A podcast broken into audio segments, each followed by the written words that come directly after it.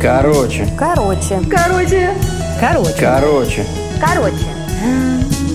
Короче. Короче. Короче.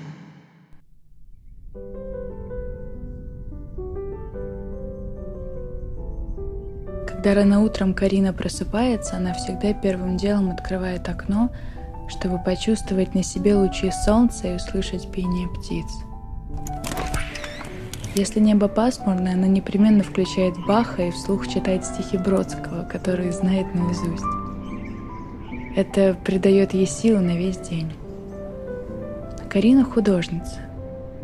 Ежедневные ритуалы у нее бывают не только по утрам. Прежде чем приступить к работе, она надевает на себя черное кружевное белье, обмазывает все тело французским маслом, которое каждый месяц привозит ей один из ее бесчисленных любовников, и под музыку приступает к работе. Она живет одна и в такие моменты не желает никого видеть. Это как если увидеть медитирующего монаха и начать его дергать. Ведь такие вещи недопустимы. По этой причине она не принимала предложений «давай встречаться», «давай жить вместе» и в особенности «выходи за меня». «Ты редкий человек, но бледовитый», — говорил ей один из ее мужчин. И, сказать честно, был прав. Карина знала, что если пустит внутрь одного человека, то все разрушится. Она не сможет заниматься всеми вещами, к которым привыкла в одиночестве. Жизнь ее была насыщенной, интересной, настоящей. Но именно эти вещи, которые были для нее ритуалом, были неизменны и слишком важны.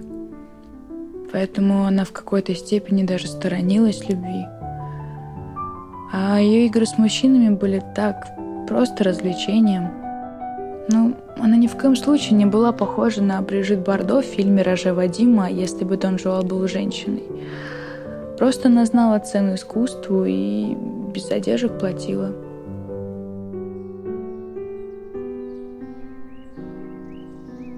Но потом она встретила этого мужчину на крыше. На крыше своего дома. Она часто там лежала и смотрела на небо. У нее был какой-то свой спутник там, наверху. Но ни разу за все эти пять лет, которые она жила в этой квартире, она не встречала людей на крыше. Поэтому называла ее своей. И увидев там мужчину, Карина застыла и начала за ним наблюдать. Она сразу придумала новую картину. В голове всплыл этот рисунок, и она начала бесшумно приближаться к этому человеку, пока не споткнулась. Мужчина вскочил и быстро побежал ей на помощь, будто знал, что сзади кто-то есть и морально готовился к этому. Они оба, прикоснувшись друг к другу, почувствовали себя по-другому. Будто бы все вдохновение и счастье, которое они когда-либо испытывали, ощутили за раз. И тогда в голову Карины поступила мысль.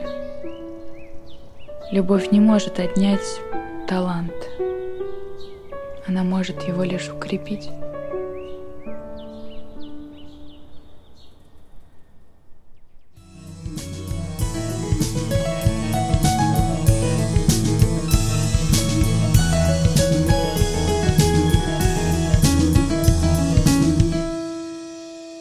그 렇.